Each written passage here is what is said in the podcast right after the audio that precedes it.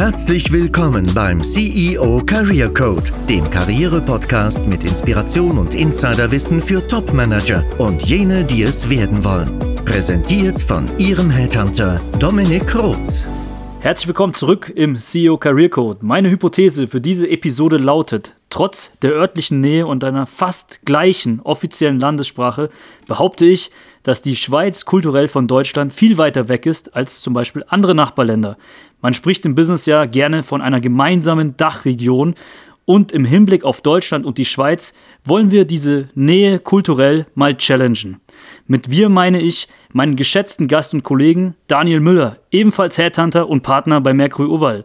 Daniel lebt seit zwölf Jahren in der Schweiz und ist in Deutschland am Bodensee im Dreiländereck geboren macht sein Business noch zum Teil hier in Deutschland, aber den größten Teil natürlich in der Schweiz. Ebenso wie ich auch ein paar Schweizer Kunden habe. Gibt es noch was hinzuzufügen, Daniel? Herzlich willkommen. Ja, erstmal vielen Dank für die Einladung, Dominik. Freut mich, als langjähriger Hörer deines Podcasts jetzt mal selber hier als Gast mitmachen zu dürfen. Ja, freut mich auch. Vielen Dank für die Blumen. Und du und ich, wir haben jetzt schon eine hohe zweistellige Anzahl, du viel mehr als ich, an Executive Searches in der Schweiz abgewickelt. Und wir erörtern das Thema daher auf einer repräsentativen Stichprobe, würde ich mal sagen. Doch um die interkulturellen Unterschiede im Management beider Länder nicht nur so anekdotisch aufzuschlüsseln, habe ich mir gedacht, wir bedienen uns zumindest einem wissenschaftlichen Rahmen in Form der Kulturdimensionen von Hofstede. Kennt der eine oder andere Zuhörer vielleicht noch aus dem Studium. Es handelt sich um Oberkategorien, würde ich sagen, in denen kulturelle Aspekte verschiedener Länder beleuchtet werden. Lass uns mal mit der ersten starten. Und zwar die erste Dimension ist die Machtdistanz. Mhm. Ich bringe mal so eine Definition und danach können wir die Unterschiede gemeinsam mal ähm, erörtern. Machtdistanz beschreibt nämlich das Ausmaß der Machtverhältnisse einer Kultur, also die Frage dahinter, wie viel Ungleichheit darf und kann zwischen den Menschen herrschen. Erkennungsmerkmale im Business sind zum Beispiel Hierarchie, beziehungsweise Top-Down oder partizipative Entscheidungsprozesse. Ja. Ich fange mal an mit Deutschland, was so mein Eindruck ist, und du ergänzt. Du bist nämlich hier auch der primäre Experte, mehr als ich, denn du kennst beide Kulturen und vor allem die Schweizer besser als ich. Mhm. Deutschland wäre traditionell eine hohe Machtdistanz und ähm, ich habe so das Gefühl, dass sich das sukzessive auflöst. Also diese ganze Startup-Kultur infiltriert auch Großkonzerne und challenge zumindest die Großkonzerne da auch mal drüber nachzudenken. Ich hatte große mittelständische Unternehmen in meinem Kundenkreis, die so vor fünf, sechs Jahren schon das Du etabliert haben, beispielsweise, und vieles hinterfragen, mm, auch nach einem Vorbild beispielsweise von Google, ja, was ja ein typisches Beispiel für eine geringe Machtdistanz auch darstellt. Mhm. Heißt nicht, dass jeder jetzt mit Sneakern im Business rumlaufen muss und ähm, alle irgendwo identisch aussehen müssen, aber es gibt eine Änderung. Wie ist es denn in der traditionellen Schweiz? Also vielleicht, bevor wir noch auf die Schweiz eingehen, ganz kurz noch ähm, als Ergänzung zu dem, was du gesagt hast. Also das würde ich auch so bestätigen. Das mhm. stelle ich auch definitiv hier in Deutschland fest, dass sich da was tut. Mhm. Ähm, Stichwort Du-Kultur. Ich glaube, das ist ein Stück weit ja auch ein gesellschaftlicher Wandel und der wird wahrscheinlich auch primär getrieben durch den Generationenunterschied. Und ich denke, dass, also wir sprechen jetzt mhm. ja vor allem über Deutschland und die Schweiz, aber ich glaube, das können wir schon generell in der westlichen Welt oder zumindest in Europa feststellen. Das mhm. würde ich da jetzt sagen. Ähm, zu deiner Frage zur Schweiz, also da würde ich zusammengefasst sagen, dass diese Machtdistanz deutlich geringer ist historisch. Mhm. Also der Wandel, oder der da stattfindet im Business-Kontext, äh, Du-Kultur und so weiter, das findet natürlich auch in der Schweiz statt. Aber diese Machtdistanz, die ist historisch in der Schweiz, würde ich sagen, deutlich geringer, auch im Business. Ähm, und das ging mir zum Beispiel selber so, als ich da 2012 bei Merkurova gestartet habe, im mhm. Office in Zürich. Ich kam ja, wie gesagt, aus Deutschland, habe da auch äh, verschiedene Erfahrungen, Praktika, Diplomarbeit und so weiter gemacht in Deutschland, in deutschen Unternehmen. Ähm, und da war zum Beispiel eben diese Sie-Kultur deutlich weiter verbreitet, als ich das in der Schweiz 2012 in jeglichen Unternehmen mhm. jeweils erfahren habe.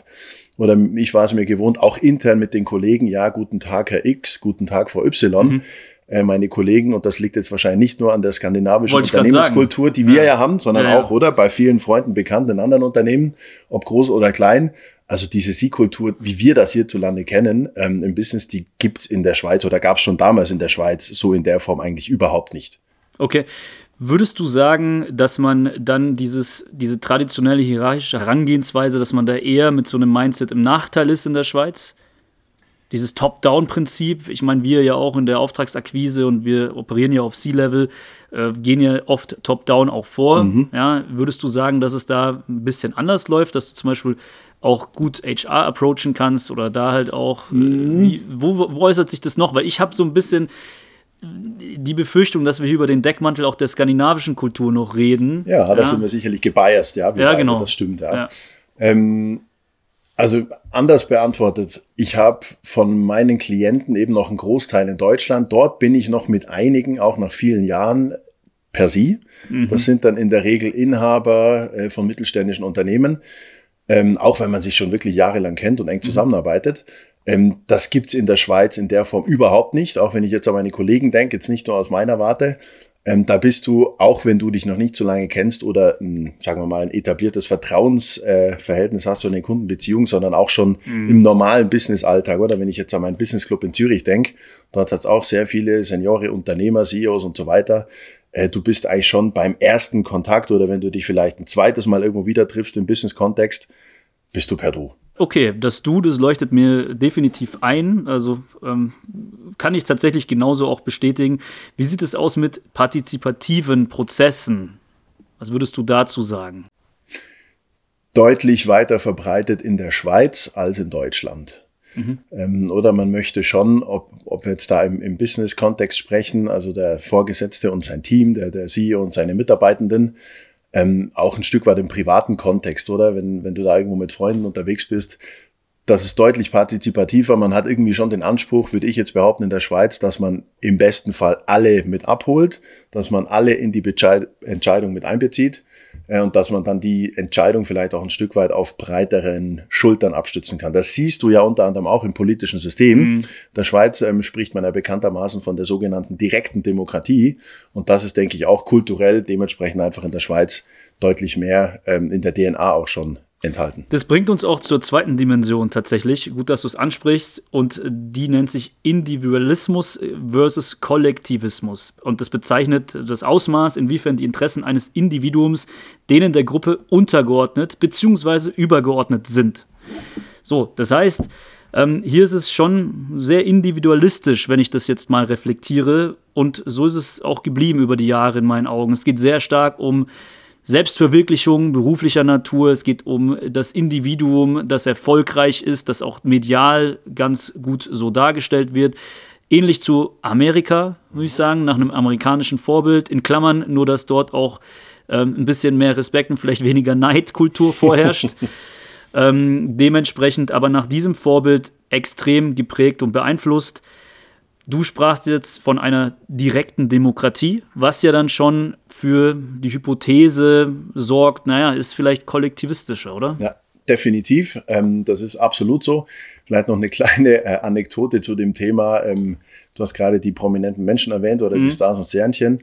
Ähm, das ist ja mitunter auch so, dass viele internationale, äh, ja, bekannte Persönlichkeiten aus Wirtschaft, Politik, Sport denken wir an diverse Formel-1-Fahrer, denken mm. wir an irgendwelche Musiker, ähm, die ziehen oder zogen bewusst in die Schweiz, weil sie dort auch relativ im Vergleich zu den meisten anderen westlichen Ländern in Ruhe leben können. Also mhm. einfaches Beispiel, du läufst am Samstag in Zürich durch die Bahnhofsstraße und man trifft den Roger Federer, mhm. dann ist es jetzt vielleicht in den USA deutlich anders als in der Schweiz. Da werden dann diese Stars wahrscheinlich umlagert von. Fans und Selfie und dann kommt wahrscheinlich noch die Presse ums Eck. Ähm, das hast du in der Schweiz überhaupt nicht. Mhm. Oder also dort ist man viel diskreter ähm, und dementsprechend äh, ja, fühlen sich solche Menschen mhm. wahrscheinlich in der Schweiz deutlich wohler. Mhm. Das vielleicht als kleine Anekdote zu dem Thema. Ja, finde ich auch ganz passend und vor allem ergänzend dazu, dass man sagt, okay, ähm, es geht hier um direkte Demokratie. Man merkt es auch in Unternehmen. Also ich habe jetzt, um den Business-Kontext wieder zu betreten, einen Schweizer Kunden, sehr schweizerisch geprägt, Bauunternehmen und dort gibt es immer, ich meine, du kennst äh, den Kunden auch, ähm, etliche Geschäftsführungspositionen schon besetzt dort ähm, und jedes Mal gilt es, alle Schleifen zu äh, also ich sage immer, alle Schleifen einzuhalten, ja, obwohl man eigentlich genau schon weiß, man möchte den Kandidaten, hat im Assessment performt und trotzdem wird es noch einem Verwaltungsrat vorgetragen, dann wird jeder nochmal abgeholt, ja, es ist extrem aufgebläht, würde man sagen. Mhm, Wobei das ist die auch, deutsche äh, genau, Sichtweise. Ja, das, das wäre so meine despektierlichere deutsche Sichtweise. Das hat mich anfangs auch genervt. Mittlerweile weiß ich es auch teilweise zu schätzen, weil man das Buy-in von jedem hat. Ganz genau. Und weil dann eben auch nicht am Ende der Vorwurf direkt an den Headhunter gerichtet wird oder an eine Einzelperson, die sich dann versucht, nochmal rauszuwinden, sondern Mhm. man steht zusammen, fällt zusammen. Das ist schon etwas, was dann am Ende on the long run sich wahrscheinlich auch bewahrheitet. Genau, und das, oder jetzt nochmal, um auf unser Kollektivismus-Thema oder auf die Kulturdimension zurückzukommen, halten wir fest, also in der Schweiz ist das ähm, deutlich kollektiver und äh, wir haben ja kurz noch den Exkurs gemacht in die Politik. Oder dort ist es ja sehr, sehr dezentral und du hast ja sämtliche Abstimmungen und auch Volksinitiativen zu diversesten Themen. Einfaches Beispiel, wenn in der Gemeinde entschieden wird, ob jetzt ein neues Schulhaus gebaut wird oder ob jetzt eine Brücke saniert wird, da wird ja immer die Bevölkerung innerhalb dieser Ja. Gemeinde befragt, oder? Und dementsprechend wird dann kollektiv drüber abgestimmen und dann wird dementsprechend entschieden, okay, wir bauen die neue Schule oder reparieren die Straßen. Und du würdest sagen, das Beispiel, das ich jetzt von dem Schweizer Unternehmen gebracht habe, das ist repräsentativ? Ja, ja, Ja. ja. Alle, alle im Boot zu haben, ist dort, denke ich, deutlich wichtiger. Als Auch von inhabergeführten Unternehmen, ja, ja, KMUs, die inhabergeführt sind. Absolut, ja. Gut, dann kommen wir schon zur dritten Dimension und das ist Maskulinität versus Femininität. Wie fällt es sich eigentlich mit Gendern? Nein, Spaß beiseite, das ist, das ist eine ganz andere Diskussion. Die machen wir jetzt nicht auf. nee. Und ob das sinnvoll ist und zu einer femininen Kultur beiträgt, das steht nochmal auf einem anderen Blatt. Spaß beiseite. Also worum geht's? Es geht um klassische Rollenverteilungen oder nicht. Auch im Business, Assistenz, die Dame und der Boss. Ähm, aber dahinter steckt auch noch mehr als das. Und zwar, das ist ganz interessant, in maskulinen Kulturen orientieren sich die Mitglieder maskuliner Kulturen mehr an materiellen Gewinnen, hoher Leistungserwartungen sowie Durchsetzungsvermögen. Feminine Gesellschaften sind dagegen stärker beziehungs- und kooperationsorientiert. Und das kennen wir auch ganz gut, wenn wir jetzt noch eine weitere Kulturregion mit reinbringen, dann ist es Skandinavien, da ist unser Headquarter und das ist schon eine sehr klare feminine Kultur. Ich habe die, den Eindruck, dass sich das ein bisschen wandelt gerade, aber es ist zumindest vom Home-Turf her schon sehr, sehr feminin. Das ist jetzt ein Extrembeispiel. Was würdest du sagen, Deutschland-Schweiz-Vergleich? Ähm, gar nicht so einfach zu beantworten. Ich würde tatsächlich behaupten, wir haben hier sowohl als auch, oder jetzt gerade in deinen Ausführungen, dieses Leistungsprinzip, was ja offensichtlich eher was Maskulines ist, wie du gerade definiert hast. Das haben wir einerseits in der Schweiz, aber wir haben auf der anderen Seite auch etwas aus dieser femininen Kulturdimension, nämlich das Thema Rollenverteilung beispielsweise. Also hierzulande hat man ja dann doch relativ viel Zeit, äh, wenn man Mama oder Papa wird, äh, um sich um den Nachwuchs zu kümmern, äh, sprich Zeit vom Arbeitgeber zur Verfügung. Das ist in der, in der Schweiz deutlich anders. Ähm, du hast als Frau 14 Wochen Mutterschutz und als Mann zwei Wochen. Oder also, was steht dahinter? Das ist eigentlich so ein bisschen, oder zeigt sich wahrscheinlich daran, dieses klassischere, traditionellere, konservativere Rollenverständnis. Die Frau ist zu Hause und kümmert sich um das Baby und der Mann geht wieder zum Arbeiten. Das hast du ja ganz offensichtlich, oder? Mit diesen 14 und zwei Das Wochen. Beispiel, ja. Ja, ich würde sagen, da ist Deutschland mehr in der Richtung, in der femininen Richtung gewandelt, die letzten Jahre deutlich, muss man schon ganz klar sagen, auch teilweise nach skandinavischem Vorbild. Ja. Das spricht man auch ganz offen immer an, dass die da Vorreiter sind, zumindest in dieser Richtung. Ich will das jetzt gar nicht bewerten. Und ja, also da würde ich sagen, gibt es einen Unterschied, aber das Leistungsprinzip ist bei beiden eben gegeben. Also da würde ich jetzt mal sagen, so viel Unterschied gibt es nicht, aber doch schon zu bemerken. Ja, doch, das ist, das ist doch gut. Also bisher haben wir in den Dimensionen schon mehr Unterschiede festgestellt. Außer jetzt so Leistungsprinzip, würde ich sagen, über zwei verschiedene Dimensionen hinweg, die sehr hoch ausgeprägt ist. Aber Leistung halt auch im kollektivistischen Sinne und das andere eher im individualistischen Sinne. Ja, und das ist schon ein deutlicher Unterschied, finde ich. Auch in der Ansprache, im Umgang mit diesen Unternehmen. Wenn man dann einfach überlegt, okay, ich möchte hier ein Unternehmen überzeugen, entweder als Bewerber oder eben dann auch als, ähm, ja, als, als Dienstleister, da muss ich viel mehr Parteien auch mit einbinden, ja, und kann aber auch über Leistung und Performance gut argumentieren. Ich merke das schon bei PIs in der Schweiz, dass die schon an dem äh, Performance-Thema sehr interessiert sind, das wir auch anbieten. Also zumindest an der Performance-Prognose. Was ich oft noch gefragt werde, wie ist denn das mit diesen Arbeitszeiten in der Schweiz? Und Ja, da gibt es da also die, die. Mhm. die, die durchschnittliche Wochenarbeitszeit. Ja, da haben wir natürlich große Unterschiede zwischen den verschiedenen Branchen. Ähm, aber generell kann man festhalten, dass du in der Schweiz im Normalfall im Durchschnitt 42,5 Stunden pro Woche arbeitest. Mhm. Und das ist ja, denke ich, hier zu Lande äh, nicht mehr allzu häufig der Fall. Ja. Vor allem, oder die, die eigentlich die definierte Regelarbeitszeit. Mhm. Wenn du hier an IG Metall zum Beispiel denkst, äh, da haben wir dann doch einige Stunden Unterschied von der durchschnittlichen Wochenarbeitszeit. Wir haben natürlich auch eine größere Quantität, anhand der das bemessen wird und mehr Lohnarbeit.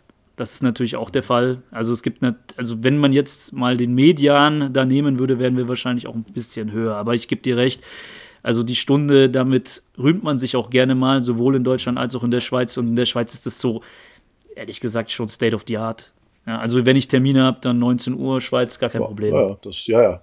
Würde ich bestätigen, auch so Freitagabend 17, 18 Uhr ja. mein Termin, das ist deutlich weiter verbreitet ja, ja. in der Schweiz als in Deutschland. Das ist schon meine Erfahrung. Und auch die Vermengung zwischen Privat und Beruf. Ich glaube auch so Thema Work-Life-Balance, mhm. glaube ich, wird nicht so sehr drauf geachtet in der Schweiz, oder? Ähm, ja, kann ich bestätigen. Und äh, woran wir das vielleicht auch festmachen können, ist dann einfach medial. Mhm. Äh, wie intensiv über dieses Thema diskutiert wird. Weiß nicht, äh, ob es da Untersuchungen gibt. Wäre mal spannend, äh, wenn man jetzt so die Medienberichterstattung vergleicht. Oder dieses Schlagwort Work-Life-Balance als Beispiel, mhm. äh, wie oft das jetzt in deutschen Leitmedien ähm, vorkam die letzten Jahre und wie oft ja, im ja. Vergleich dazu in der Schweiz. Ich vermute in der Schweiz deutlich weniger stark. Mhm. Ja, okay. Gut. Ja, also das ist, waren jetzt so die ersten Dimensionen. Eine haben wir noch, das ist die Unsicherheitsvermeidung, die finde ich immer ganz spannend. Mhm. Beschreibt den Umgang mit unbekannten Situationen. Also Mitglieder mit hoher Unsicherheitsvermeidung, dazu zählen zum Beispiel Deutschland schon auch, ähm, schon vorgeprägt durch Hofstede und auch die Globe-Studie, die noch eine andere ist, Russland, Mexiko, mhm. interessanterweise mal. Ähm, die versuchen mit Hilfe von Analysen und Plänen Unbekanntes, Unsicheres vorhersehbar und kontrollierbarer zu machen. Ordnung und Recht stehen im Vordergrund und ebenso existiert eine hohe Regelorientierung. Ich würde auch sagen, ergänzend von mir eine geringere Fehlerkultur und auch so viele Sorgen und auch Thematiken um finanzielle Belange. Mhm. Es waren jetzt viele Aspekte in einem. Ähm, wenn wir jetzt zum Beispiel mal die Unsicherheit, äh, also sozusagen in Kultur mit niedriger Unsicherheitsvermeidung betrachten, dann wird das schon auch ja, eher hingenommen, mit weniger Regeln zu operieren. Es geht weniger um Sorgen um finanzielle Belange, sondern eher um Gesundheit und äh, Geld, monetäre Leistungsprinzipien sind etwas unterbewertet, mhm. so als Vergleich. Mhm. Ja. Äh, man kann einfach besser mit unsicheren Szenarien umgehen. Ich meine, das merkt man ja auch im Straßenverkehr, wenn man jetzt mal Deutschland verlässt und vielleicht auch die Schweiz verlässt, dann ist man erstmal ein bisschen überfordert davon, dass da ein eigener Fluss entsteht, fernab der Regeln. Mhm. Das ist so das, wie ich es mir immer früher eingeprägt habe. Was würdest du hier dazu sagen? Zweigeteilte Antwort. Ähm, Unsicherheitsvermeidung in der Schweiz jetzt generell gesellschaftlich sehr hoch. Eher eine konservativer geprägtere Gesellschaft. Mhm. Es wird sehr, sehr viel geplant. Es sind beispielsweise auch lange Entscheidungsprozesse, oder? Das haben wir einerseits äh, in der Politik, Entscheidungsfindung mit diesen ganzen Volksinitiativen und Abstimmungen aber auf der anderen Seite vielleicht auch den Unternehmen, oder? Das hast du vorhin erwähnt, diese Schleifen, diese mhm. Zusatzschleifen und der Inhaber fragt dann doch noch den Verwaltungsrat und bezieht vielleicht nochmal äh, die Geschäftsleitung mit ein oder wenn es um so eine Rekrutierung zum Beispiel geht, das ist ja unser Alltag. Ähm, also da generell hoch. Auf der anderen Seite hast du den Arbeitsmarkt in der Schweiz, der, wie die Wirtschaft auch ein Stück weit, aber vor allem der Arbeitsmarkt deutlich liberaler ist und mhm. deutlich durchlässiger als in Deutschland, oder? Also dieses Thema, ich stelle jetzt jemanden ein und auf der anderen Seite trenne ich mich von einem Mitarbeitenden. Das ist in der Schweiz deutlich liberaler, das geht schneller, das ist fluider. Gut, dass du es als liberal bezeichnest, finde ich interessant. Aber okay. Definitionssache. Ja. Okay, interessant. Ähm, also würde man da auch, ein, weil meine Hypothese war ja zu Anfang unserer Episode, dass es deutliche Unterschiede gibt mhm. und die kann man hiermit schon auch verifizieren ja. in dieser Dimension. Ja, ja. Ja, also das gilt es eben auch zu beachten, ähm, dass man beispielsweise gerne mal mehr pitcht über unsere Assessment-Methodik mit einer 94-prozentigen Sicherheit der Auswahlentscheidung. Das merke ich dort auch. Ich habe, wie gesagt, viel, vor allem mit Private Equity-Unternehmen in der Schweiz zu tun. Das merke ich dort auch, dass da sehr viel mehr Interesse vorherrscht und auch viel mehr Vorkenntnisse, was diagnostische mhm. Methoden angeht. Mhm. Ja, und auch vieles andere, was Methodenwissen angeht, glaube ich, kommt eben aus dieser Analyse. Ähm, Ursache heraus. Plus ist natürlich auch Banken geprägt. Das muss man auch dazu sagen. Ja. Dementsprechend, die müssten, mussten schon immer mit Risiko anders hantieren, als jetzt eine klassische industrielle Umgebung es tut. Ja, aber das, also, oder nicht aber, sondern auch in Ergänzung, oder was du gerade erwähnt hast, äh, ohne hier jetzt groß die Werbetrommel für unser Assessment zu rühren. Mhm. Ähm, aber was wir eigentlich machen, wenn wir diese Eignungsdiagnostik machen, also unser Assessment anwenden, dann reduzieren wir ja das Risiko einer Fehlbesetzung. Mhm. Das ist ja eigentlich das, was wir machen. Genau. Oder? Und das ist dementsprechend auch in der Schweiz deutlich, hat einen höheren Stellenwert oder ja. Risikominimierung, weil ja eben eben diese Unsicherheitsvermeidung stärker ausgeprägt ist. Genau, also wenn man mit Schweizer Unternehmen Geschäfte macht, dann sollte man darauf achten. In Deutschland hingegen habe ich schon so den Eindruck, die sind zwar auch unsicherheitsvermeidend, wie gesagt, die zählen ja zu den, zu den Top-Ländern, da ist die Schweiz scheinbar nicht aufgezählt, aber wir sind uns beide einig, in der Schweiz, die ist eigentlich Noch über mehr. Deutschland gerankt. Ja, ja. Ähm, das merkt man. Gut, ähm, jetzt haben wir so ein bisschen getan, als wäre, das hattest du mir im Vorfeld gesagt, nicht, dass wir es vergessen, als wäre Deutschland so ein einheitliches kulturelles Gefilde. Dem ist ja nicht unbedingt so. Also mir in Bayern sind natürlich zum Beispiel Österreich sehr viel näher mhm. in vielem, mhm. also in vielen Dimensionen, wohingegen die Norddeutschen da etwas anders damit umgehen. Ähm, das möchten wir jetzt vielleicht als Disclaimer im Nachgang nochmal noch mal präsentieren, aber man spricht schon trotzdem auch, ich habe versucht, das ganze Bayerische und vielleicht auch die Hochkonjunkturregion Baden-Württemberg und das schwäbische Unternehmertum da ein bisschen auszuklammern, mhm. ja, mhm. sondern wirklich das im Gesamt, in Gesamtheit zu sehen. Würdest du sagen, die Schweiz, so als abschließende Frage, ist dann nochmal klarer granuliert durch diese Kantonstruktur oder würdest du schon sagen, das ist sehr einheitlich? Ähm, deutlich dezentraler organisiert. Ein einfaches Beispiel, woran man das festmachen kann. Wir haben in Deutschland gut 80 Millionen Einwohner, ich glaube 84 momentan und davon 16 Bundesländer. Mhm. In der Schweiz hast du gut 8, 8,5 Millionen Einwohner und 26 Kantone. Mhm. Also daran kann man das schon festmachen. Und ich sage oft so mit einem zwinkernden Auge, in der Schweiz gibt es äh, Täler mit einer Handvoll Gemeinden, die stellen ein eigenes Kanton dar.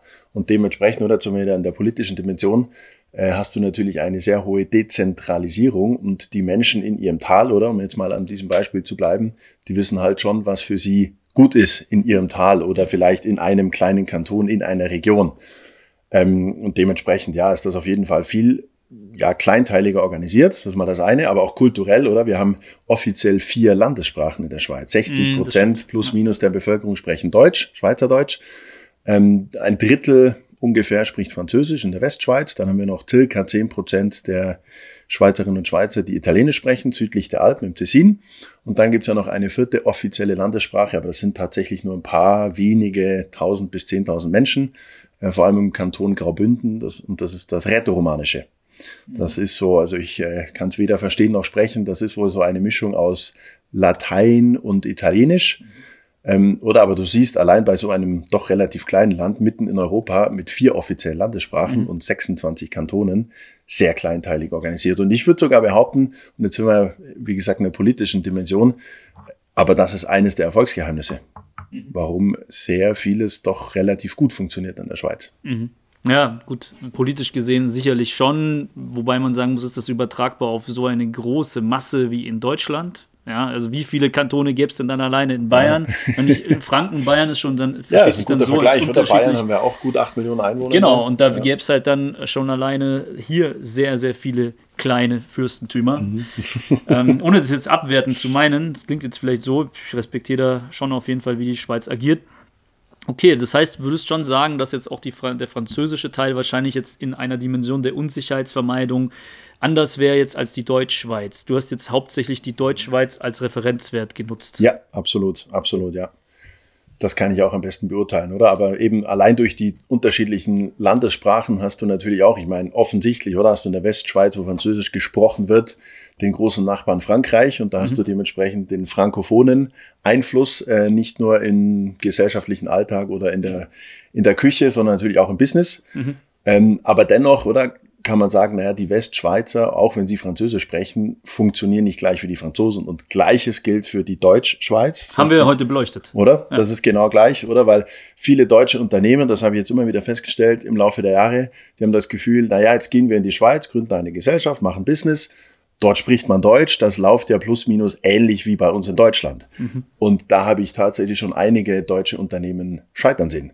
Mhm. Genau wegen dieser Prämisse. Ja, man spricht Deutsch, dann wird das ja auch kulturell ähnlich laufen wie bei uns. Das ist es aber eben überhaupt nicht. Ja, Und das ist, glaube ich, dann ein gutes Schlusswort zu dieser Episode. Ich hoffe, wir konnten einerseits ein bisschen zum Denken anregen, aber auch ein paar konkrete Tipps geben, wenn es um den Umgang geht mit, also seitens Deutscher mit Schweizer Unternehmen, vielleicht auch andersrum, kann man für sich selbst dann ganz gut extrahieren. So viel Transferdenken ist definitiv möglich.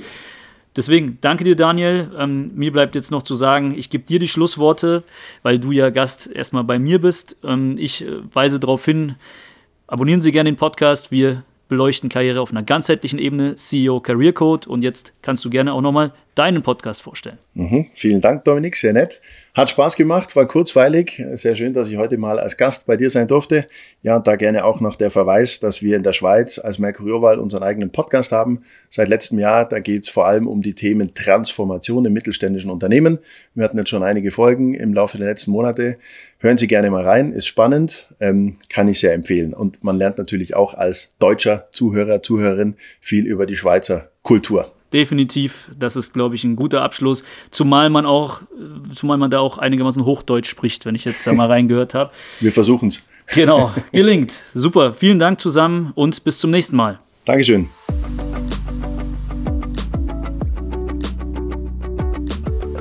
Wenn Ihnen als Zuhörer, Zuhörerin diese Interviews eine Inspiration sind, beziehungsweise Sie aus meinen Episoden ohne Interviewpartner einen wahren Mehrwert für Ihre Karriere beziehen, freue ich mich, wenn Sie den Podcast abonnieren, um zukünftige Inhalte nicht zu verpassen. Treten Sie auch gerne in Kontakt mit mir, falls Sie im Unternehmen bei der Suche und Auswahl nach geeigneten Führungskräften Unterstützung suchen oder Sie sich als Führungskraft selbst in der Neuorientierung befinden, also zum Beispiel den nächsten Job antreten möchten oder ein Aufsichtsrats- bzw. Beiratsmandat anstreben. Sehen Sie hierzu mal in die Shownotes dieser Folge, denn dort finden Sie die entsprechenden Kontaktmöglichkeiten je nach Bedarf. Dort finden Sie auch eine kostenfreie Video-Fallstudie verlinkt mit ersten Tipps für Ihre Neuorientierung. In jedem Fall rate ich Ihnen dazu, den Podcast zu abonnieren, wie gesagt, denn wir beleuchten Karriere weiterhin auf einer ganzheitlichen Ebene.